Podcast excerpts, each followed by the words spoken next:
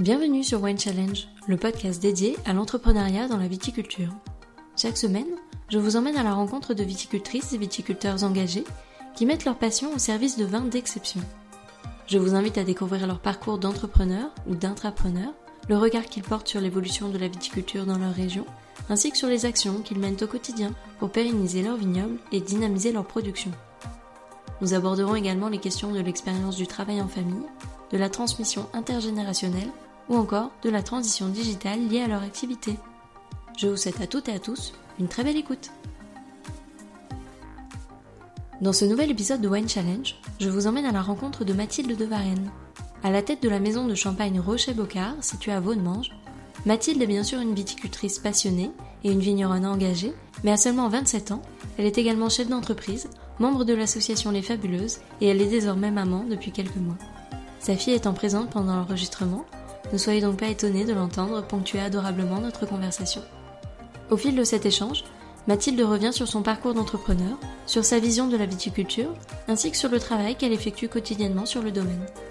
Elle nous en dit plus sur l'association Les Fabuleuses de Champagne, de la création de ce groupement de vigneronnes champenoises à leurs projets à venir. Enfin, elle revient sur la façon dont elle gère l'équilibre vie pro et vie perso, sur la place des femmes dans le milieu de la viticulture et sur la façon dont elle s'est affirmée en tant que telle sur l'exploitation. Alors sans plus attendre, place à l'épisode du jour.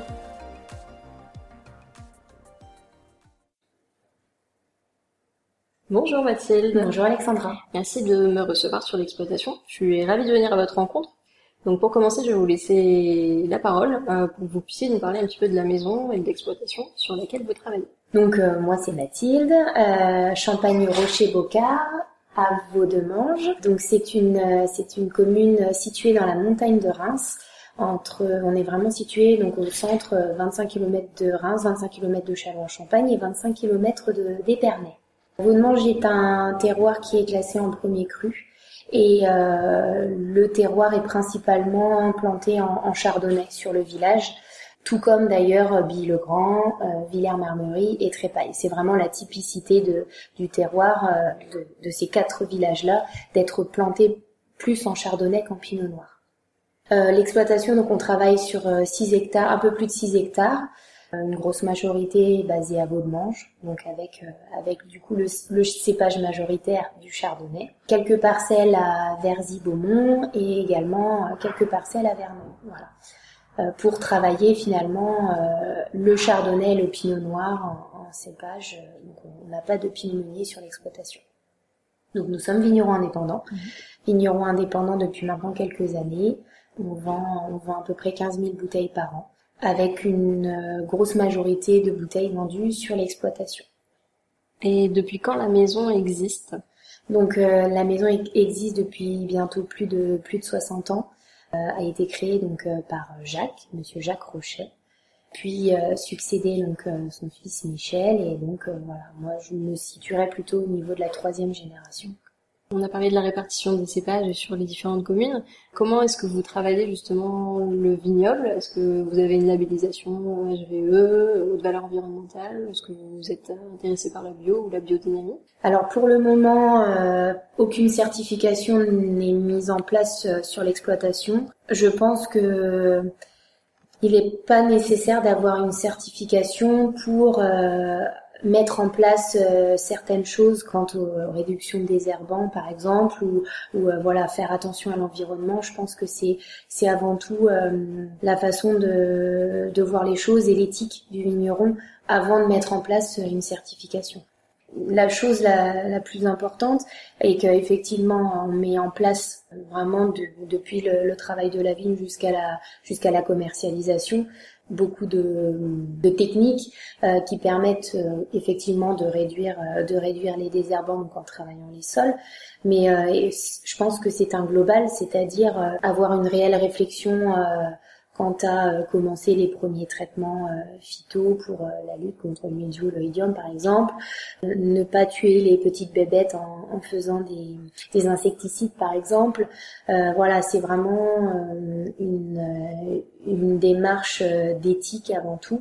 On essaye d'avoir un impact sur l'environnement le moins important possible. Et également au niveau de la vinification, de pas travailler avec du passage au froid par exemple, la fermentation malolactique donc qui n'est pas réalisée sur sur les vins, mais ça c'est plutôt l'aspect après dégustateur qui va qui va rentrer en ligne de compte.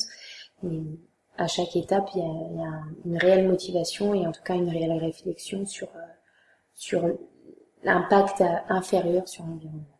C'est la philosophie aujourd'hui de la maison. Est-ce qu'elle a toujours été la même ou est-ce qu'elle a évolué au fil des années? La philosophie de la maison est restée identique puisque euh, c'est un, savoir-faire global. Donc bon, du haut de mes 27 ans, c'est sûr qu'il y a y a beaucoup de choses encore à apprendre et, tous les jours, je pense que c'est un, un enrichissement aussi personnel. Mais pour le coup, à ce sujet-là, c'est vraiment un effort euh, que l'on fait depuis de très très nombreuses années. Et donc vous parlez un petit peu de la vinification. Euh, est-ce qu'il y a d'autres particularités que vous mettez en place au cours de la vinification? Alors la première des choses, c'est que on va vinifier principalement en parcellaire. Donc bien séparer euh, au niveau du pressoir et au niveau de la vinification les, différentes cuvées, même si au final, bien entendu, j'ai des assemblages de pinot noir et de chardonnay, donc il va être obligatoire de, mixer euh, certaines parcelles et donc euh, le, le, parcellaire pur et dur euh, ne, sera pas forcément inscrit sur les bouteilles. Après, donc voilà, il y a, premièrement l'aspect effectivement parcellaire. Deuxièmement, donc le fait de ne pas bloquer les fermentations, enfin malolactiques et de ne pas les réaliser permet de, laisser vieillir les champagnes plus longtemps en cave puisque aujourd'hui, euh, pour la, la, tradition brute, donc la première cuvée de la gamme, on est aux environs de 7 ans de vieillissement cave. Donc ça, c'est aussi assez atypique, puisqu'aujourd'hui, euh, la moyenne champagne est, est, à peu près aux alentours de 2 à 3 années de vieillissement en cave pour la première cuvée de la gamme. Et combien de cuvées vous commercialisez aujourd'hui? Donc aujourd'hui, euh, avec la, la, petite dernière cuvée qui, qui, va arriver la fin, fin octobre, on, on sera à 6 cuvées. Donc brut tradition, on a deux blancs de blanc dans la gamme, un blanc de blanc dosé et un blanc de blanc brut nature, donc sans dosage, un blanc de noir qui est la nouvelle cuvée de, de la gamme, un millésime 2006 uniquement chardonnay, euh, un rosé et un demi-sec. Et la cuvée qui vous ressemble le plus parmi les sept? Étant donné que, comme je vous disais, euh, la première cuvée, la tradition brute, est un, est un assemblage donc euh, de l'année 2010 mise en bouteille en 2011. Euh, ce n'était pas moi, la vinificatrice, donc automatiquement, je vais plutôt répondre donc la nouvelle cuvée, la blanc de qui est là pour le coup ma première année de vinification sur l'exploitation, en 2015. En plus de cette nouvelle cuvée donc, qui va être commercialisée, quels sont les prochains projets à venir, euh, soit concernant les cuvées ou, euh, la cuverie ou la cave? Bah, toujours euh, avoir l'aspect technique vigne et vin, puisque la première des qualités, c'est la qualité du raisin. Donc ça, c'est pour moi quelque chose qui est très important toujours se perfectionner au niveau de la cuverie, ça c'est également euh, obligatoire pour un, vigneron. Après pour les cuvées, euh, pourquoi pas faire euh, des essais peut-être de, de rosé de, de, macération, enfin rosé de saignée. Jusqu'à présent, c'est vrai que la prise en main de l'exploitation, donc la reprise de l'exploitation est déjà un gros travail. S'adapter à la clientèle, trouver une nouvelle clientèle également remodeler euh, un petit peu aussi la gamme, les étiquetages. Voilà. Je pense que quand on est vigneron indépendant, on est toujours euh, très chargé au niveau du travail de par le fait qu'on travaille de la vigne jusqu'à la commercialisation. Et comment s'est passé euh, l'arrivée sur l'exploitation pour vous? Comment est-ce que vous l'avez vécu? Déjà un beau challenge. Euh, ça, je pense que euh, la motivation de euh, de pouvoir se dire voilà l'exploitation, elle en est à tel stade à mon arrivée? Comment je vais pouvoir la faire évoluer? Comment je vais pouvoir amener mon, mon petit grain, ma petite pierre à l'édifice? Après voilà, c'est je pense que la motivation c'est la première des choses à avoir quand on est pour reprendre une entreprise familiale.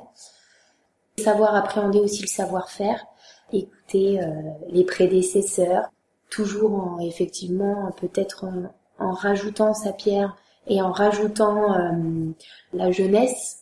On a tous des, des, qualités et je pense qu'il faut faire un global et, et à partir de ce moment-là, euh, il n'y a pas de raison que ça ne fonctionne pas.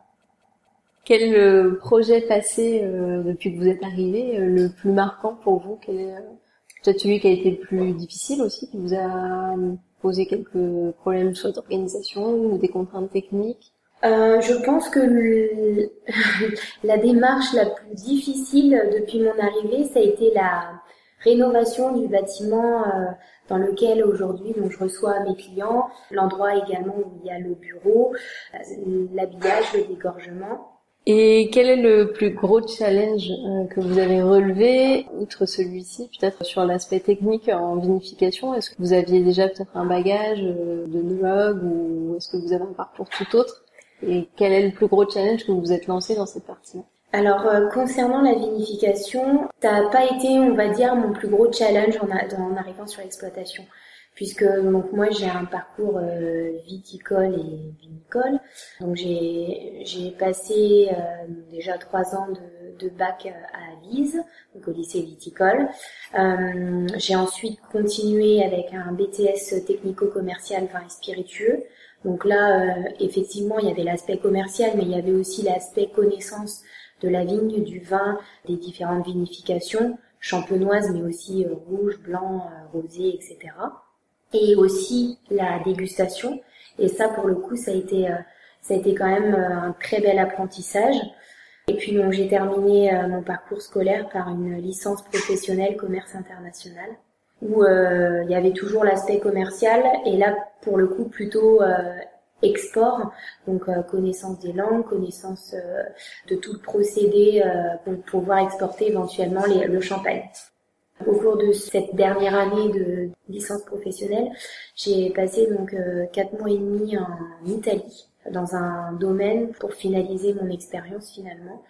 Et c'est vrai que ça m'a ça m'a beaucoup apporté. Euh, alors plutôt d'un point de vue euh, commercial plutôt que l'aspect technique de la vinification en elle-même. Puis par la suite, j'ai passé presque quatre ans en tant que salarié sur l'exploitation pour euh, mettre en, œuvre et, apprendre et avoir un peu plus de, connaissances concernant la vinification. Donc euh, c'est vraiment à ce moment que, que tout l'aspect euh, technique, la, vinification, la possibilité de faire faire de la vinification sans fermentation malolactique, la, la possibilité de faire un petit peu de de, de parcellaire. Donc déjà, voilà. En fait, là, c'est, je pense que c'est un apprentissage qui s'est fait sur la longueur. Est-ce que vous avez un regret euh, de ne pas avoir pu travailler sur une autre exploitation, euh, soit en Champagne, soit ailleurs?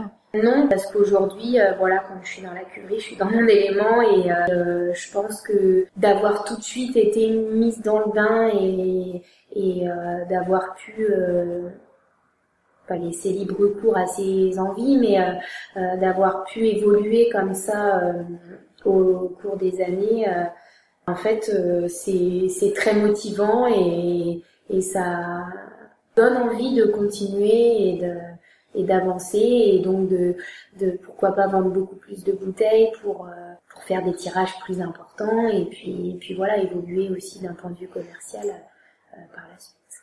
Vous parliez de la, licence commerce international. Quelle est votre politique à l'export aujourd'hui?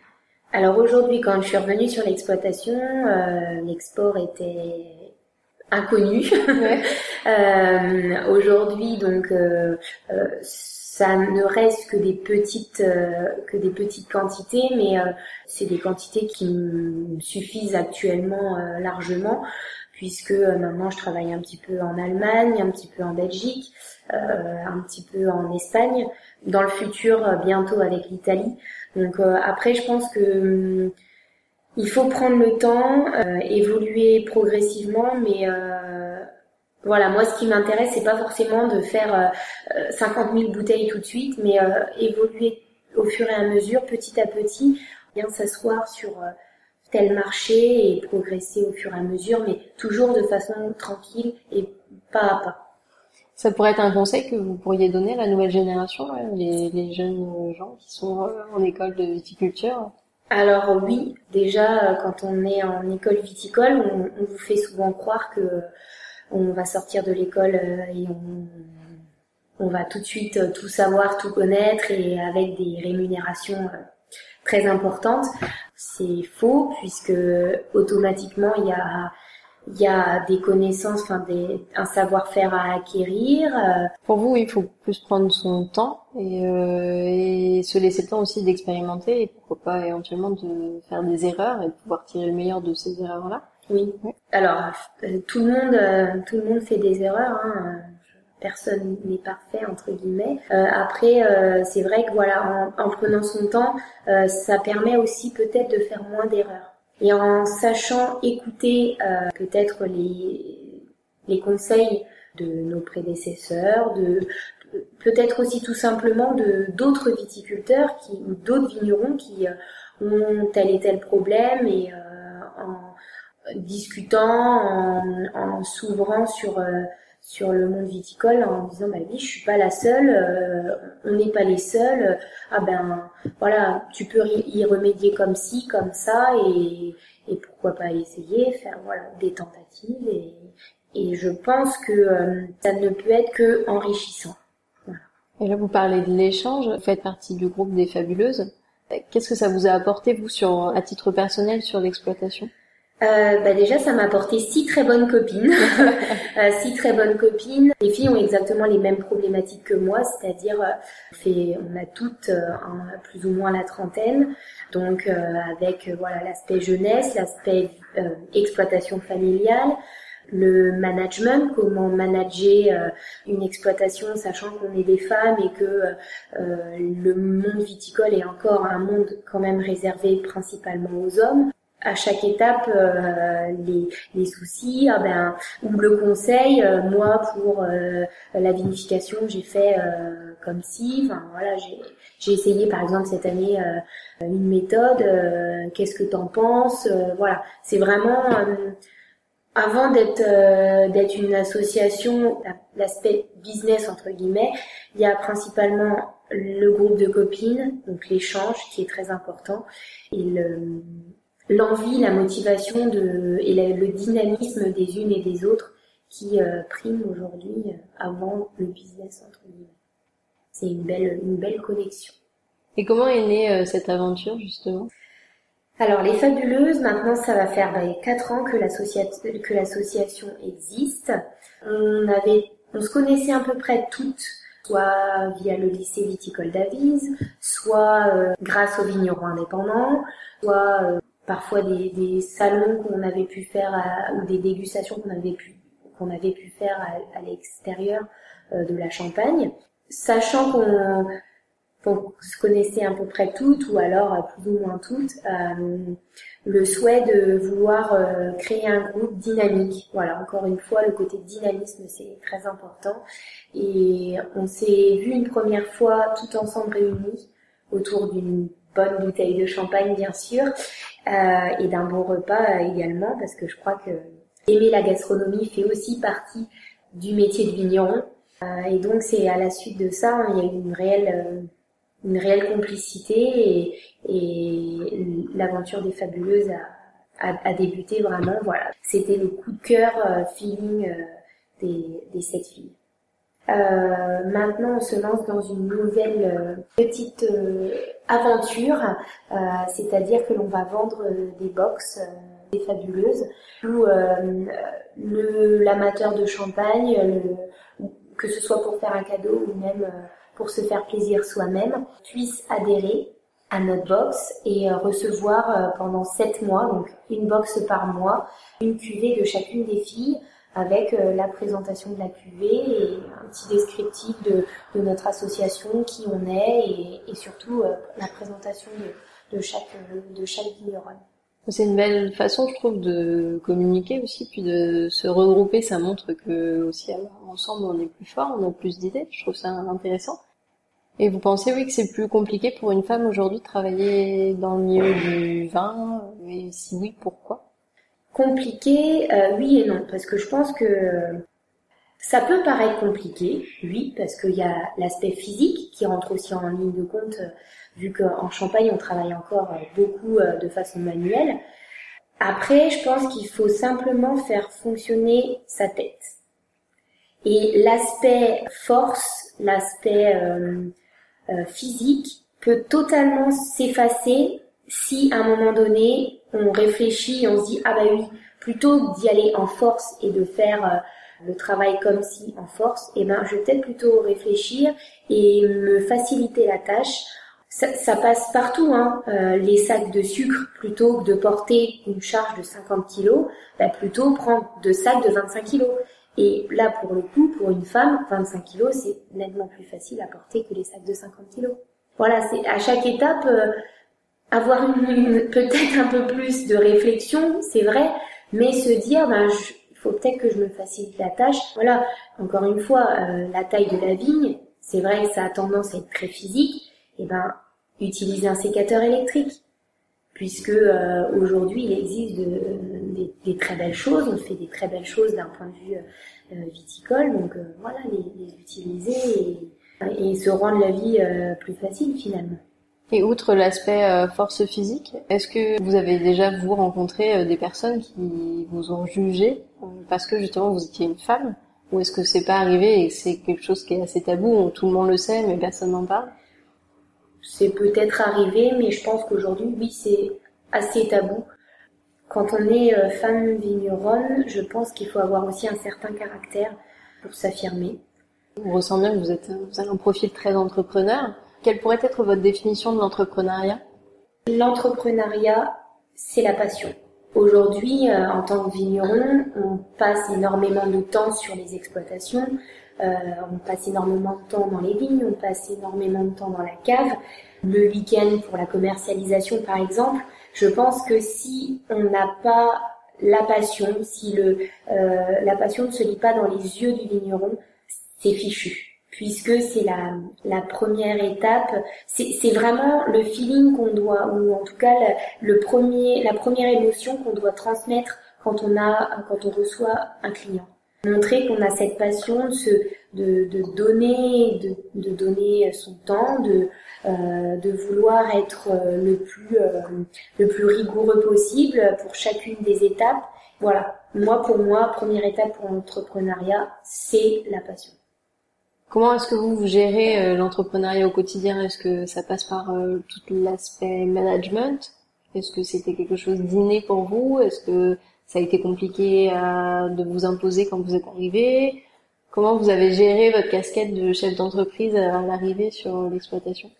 Quand on arrive sur une exploitation à 20, 20 et quelques années, c'est toujours difficile de, de manager euh, ou en tout cas d'avoir la fibre managériale puisque euh, on est jeune, puisqu'on est une femme, euh, on peut parfois ne pas être prise au sérieux. pourtant, de par les quatre années de, de salarié que, que j'ai pu que j'ai pu passer, eh ben le travail, on sait le faire. Et de pouvoir dire à quelqu'un en face, fais cette tâche-là ou tiens, il y a ça à faire, et que nous derrière on est capable de la faire euh, aussi bien, et eh ben ça nous rend euh, euh, plus légitime. Voilà, il y a un côté légitimité. On a l'expérience pour faire le, travail et, et là pour le coup on est peut-être plus écouté ou en tout cas on est peut-être moins décrédibilisé. Si vous deviez résumer euh, votre parcours d'entrepreneur en trois mots, de vos débuts euh, jusqu'à aujourd'hui, euh, quels pourraient être ces trois mots? Savoir-faire, envie, reconnaissance. Quel regard portez-vous aujourd'hui sur la personne que vous étiez à votre arrivée sur l'exploitation? Jeune. L'entrepreneuriat fait qu'on grandit aussi beaucoup plus vite. ouais, on mûrit beaucoup plus vite. Si vous deviez vous adresser à euh, la Mathilde des débuts, euh, qu'est-ce que vous lui diriez? Sois patiente, euh, sois patiente et, et écoute, écoute tes envies. Et là aujourd'hui, vous êtes toute jeune maman. Comment vous arrivez à concilier votre casquette de chef d'entreprise, votre casquette de maman, de femme? Et Comment vous arrivez à conjuguer tout ça? Ça passe ça passe euh, par euh, beaucoup de choses. Bon ben voilà, quand on est femme vigneronne, le congé maternité, euh, on peut oublier, surtout quand on est quand on est à la tête d'une exploitation. Après, ça a aussi des avantages puisque voilà, ma fille a trois mois, je l'ai encore avec moi. Euh, on va dire qu'un bébé, c'est très facile à, à gérer. Comme c'est euh, voilà, un bébé de moins de moins de cinq mois, je pense que c'est plus facile à gérer.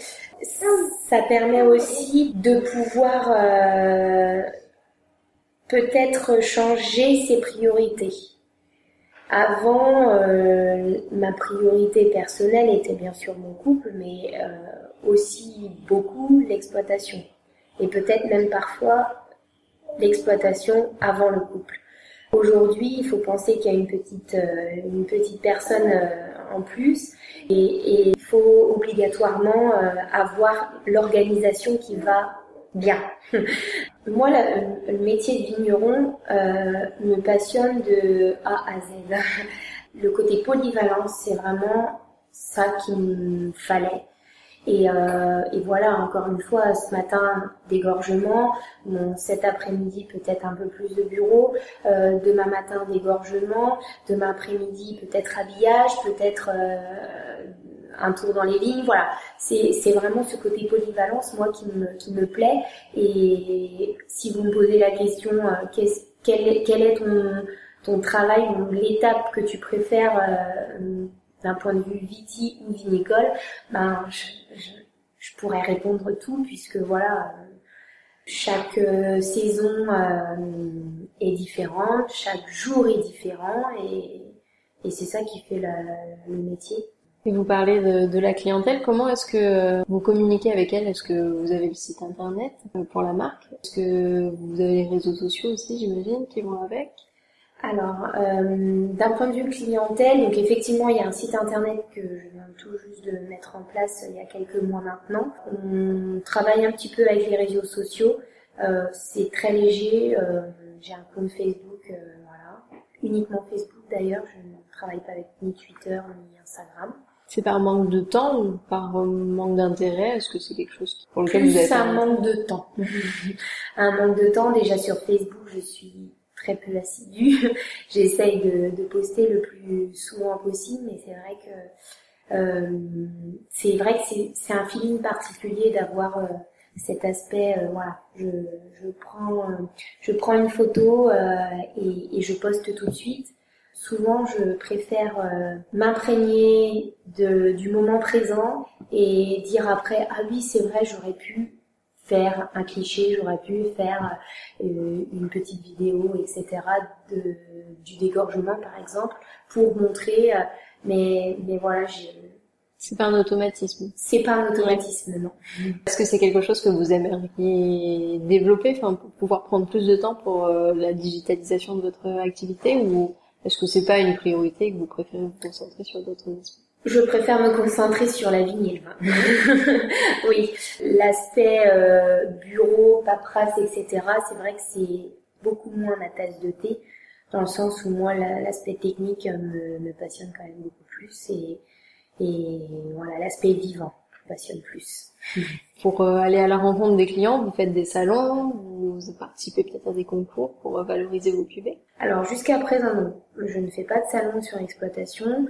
Donc comme je disais, on reçoit beaucoup, euh, on reçoit beaucoup au domaine, donc visite de cave, dégustation. Il y a maintenant de ça deux petites semaines, j'ai organisé un lundi une journée un peu spéciale professionnelle où j'ai invité donc les clients professionnels, cavistes, restaurateurs, importateurs, à venir découvrir euh, l'exploitation, le vignoble, puisqu'on est allé faire un petit tour dans les vignes. D'un point de vue euh, euh, technique, montrer un petit peu les différentes tailles, et puis aussi le, travail qu'on pouvait qu'on pouvait faire aux, vignes, et aussi et surtout donc lancer la nouvelle cuvée, le blanc de noir, qui est en édition euh, limitée à 2000 bouteilles. Et, euh, et puis aussi, au cours d'un repas très convivial, j'ai pu travailler avec un traiteur du coin et donc réaliser un accord mes champagne sur, toutes, sur toutes les bouteilles de la gamme. Et, et montrer du coup aux clients professionnels, aux prescripteurs finalement de la marque, qu'il y avait euh, telle et telle chose de fait sur l'exploitation et, qu'ils aient une connaissance de l'exploitation un peu plus fine que ce qu'ils pouvaient avoir. Après, donc beaucoup de voilà beaucoup de, de réception euh, quelques dégustations professionnelles par-ci par-là, des, livraisons aussi. Mais c'est vrai que l'aspect euh, foire et salon, je ne souhaite pas m'y mettre. Et des concours? Des concours, oui. Donc ça fait deux, trois ans maintenant qu'on présente quelques cuvées au concours des vignerons indépendants à Paris, donc qui se, qui se passe au mois de mars avec à chaque fois, euh, par chance, euh, une belle récompense, puisque euh, parfois une voire même deux médailles à la suite de ce concours. Donc, c'est plutôt positif, à faire à suivre. Et pour finir cet entretien, quel pourrait être l'endroit incontournable à visiter selon vous en Champagne?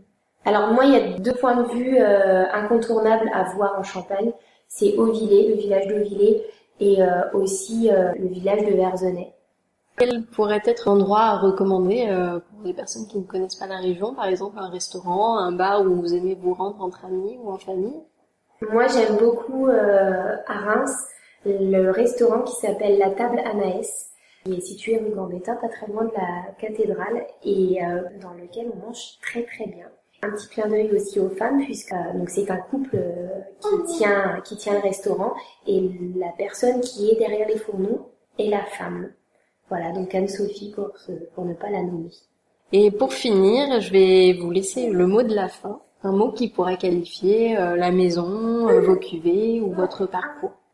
Le renouveau et la modernité. De part aussi euh, l'arrivée, voilà, la naissance de ma fille, pourquoi pas la future génération. ben, on vous le souhaite, on lui souhaite, en tout cas qu'elle puisse faire ce dont elle a envie. Et je vous souhaite bonne continuation. Merci de m'avoir accueilli sur l'exploitation. Un grand merci à vous. À bientôt. Merci à toutes et à tous d'avoir écouté cet épisode. J'espère vraiment qu'il vous a plu et qu'il vous a donné envie d'en savoir plus sur l'invité du jour. En attendant le prochain, vous pouvez retrouver toutes les informations sur la maison de l'invité et son actualité sur le site wine-challenge.com. Je vous invite également à me rejoindre sur les réseaux, sur les pages Instagram et Facebook at Wine Challenge Podcast et à partager cet épisode avec tous les amoureux du vin en utilisant le hashtag du même nom. Enfin, si vous avez aimé cet épisode, je vous invite à soutenir le podcast en vous abonnant à celui-ci et en laissant votre avis sur votre plateforme d'écoute préférée.